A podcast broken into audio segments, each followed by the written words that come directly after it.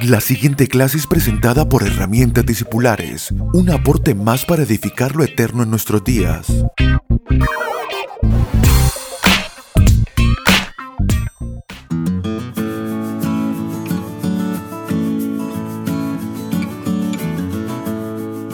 Saludos amados, esta es nuestra clase número 104 de herramientas discipulares. Hoy vamos a continuar el tema que comenzáramos hace algunas clases atrás acerca del entusiasmo, el entusiasmo como virtud de espiritual que reviste a nuestras almas y que nos provoca las cosas verdaderas, a la acción, pero también es una, es una virtud que opera en lo profundo del corazón, conectándonos con las motivaciones espirituales, porque no muchas veces el alma conecta con estas eh, eh, motivaciones espirituales, más bien el alma se ve atraída, a ser motivada por cosas temporales, pasajeras, por el placer, por las, los beneficios humanos, pero sin embargo el espíritu se encuentra siempre motivado. No necesitamos motivar al espíritu porque el espíritu está en la verdad que es en Dios, pero nuestras almas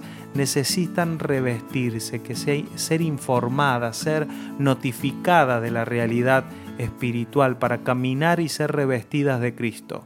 Algunos principios sobre el entusiasmo que usted también va a encontrar en el blog de herramientas discipulares www.herramientasdiscipulares.com.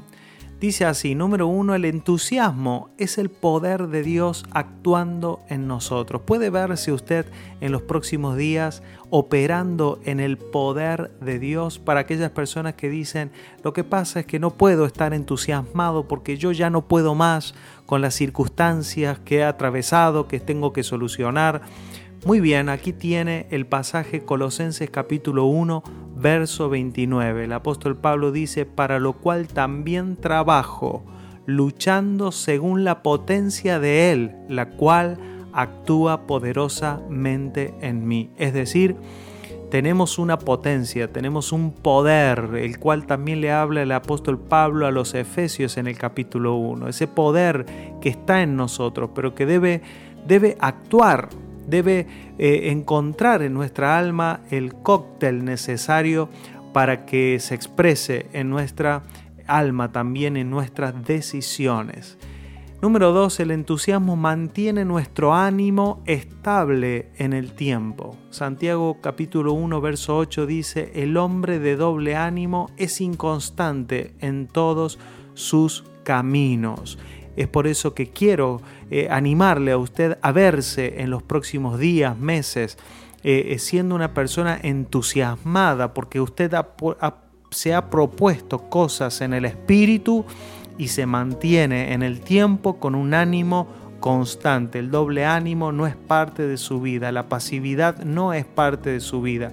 Usted tiene que creer que la verdad que es en Cristo dice que usted es una persona apasionada por la vida y que es eh, realmente hay un poder en usted que debe darse a conocer. El tercer principio dice, el entusiasmo nos hace colaboradores valiosos para el Evangelio.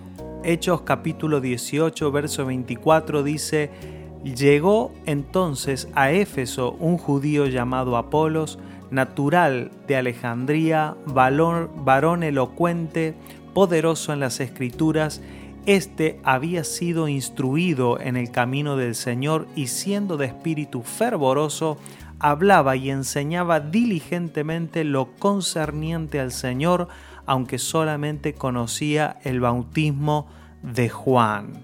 Luego podemos leer lo que pasó con Apolos, eh, eh, que luego fue instruido, le fue expuesto más perfectamente y más exactamente el Evangelio. Y podemos también ver más adelante en las cartas del apóstol Pablo qué relevancia que cobró eh, Apolos, de tal manera que Pablo dice, yo sembré, Apolos regó. Es decir, eh, tuvo un valor, un lugar de muchísima importancia y esto era, eh, esto creo que lo volvió de alguna manera muy valioso por el entusiasmo con, lo que, con el que Apolos hacía lo que hacía.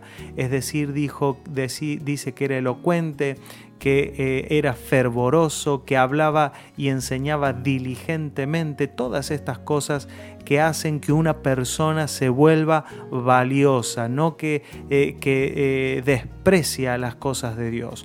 Número cuatro, el entusiasmo es una fuente de instrucción constante para el alma. Dice Salmos capítulo 42, verso 11, ¿por qué te abates, oh alma mía? ¿Y por qué te turbas dentro de mí? Espera en Dios, porque aún he de alabarle, salvación mía y Dios mío. Qué bueno que es hablarle al alma desde la vida espiritual y desde las realidades espirituales, para decirle qué cosa, no te abatas, alma mía, eh, aún he de alabarle, mejor es un día en su presencia, wow, qué bueno que es instruir a nuestra alma con instrucciones espirituales. ¿Cómo eh, revestimos nuestra alma de entusiasmo espiritual? Algunos consejos. Número uno, pídale a Dios que Él abra sus ojos.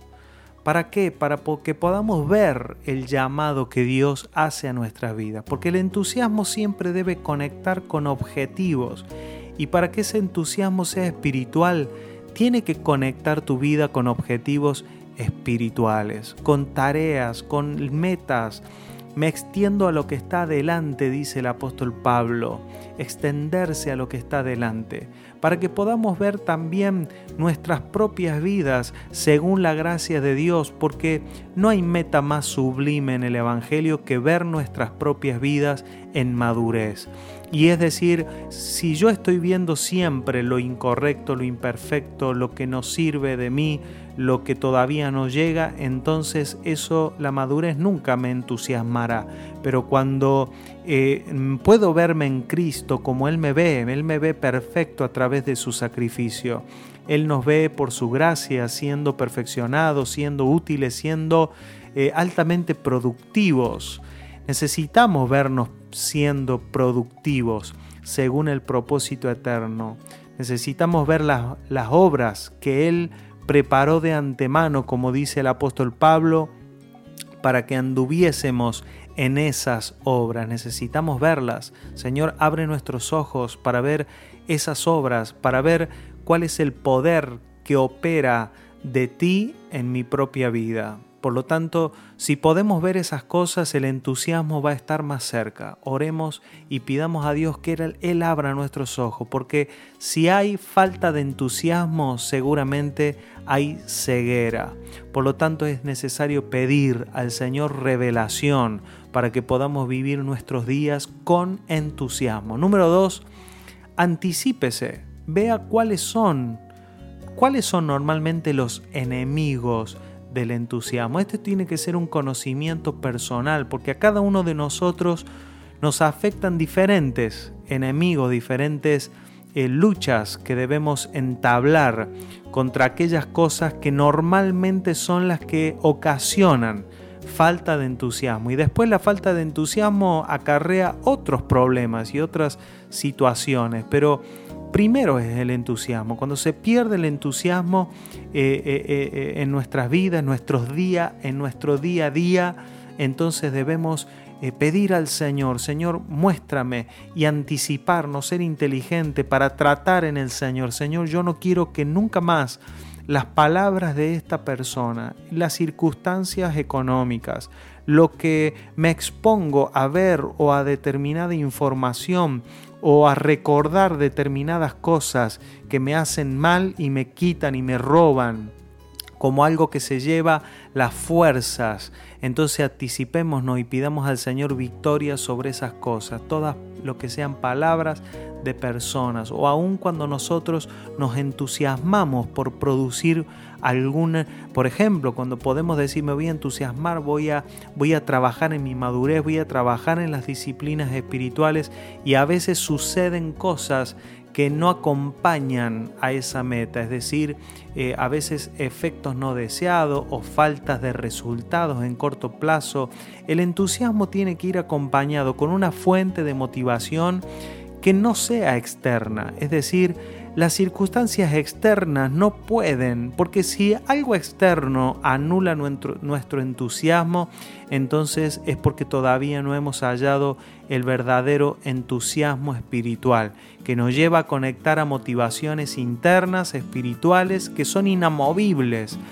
Entonces te animo a que puedas indagar en el Señor, a conocer cómo tu alma opera y anticiparte por el Espíritu para cortar todos aquellos lazos que hasta ahora las tinieblas o el mundo han encontrado en tu corazón para robarte el entusiasmo. Ese es el segundo consejo y en nuestra próxima clase vamos a terminar con algunos consejos más acerca del entusiasmo. Un fuerte abrazo y hasta nuestra próxima clase. Chau, chau.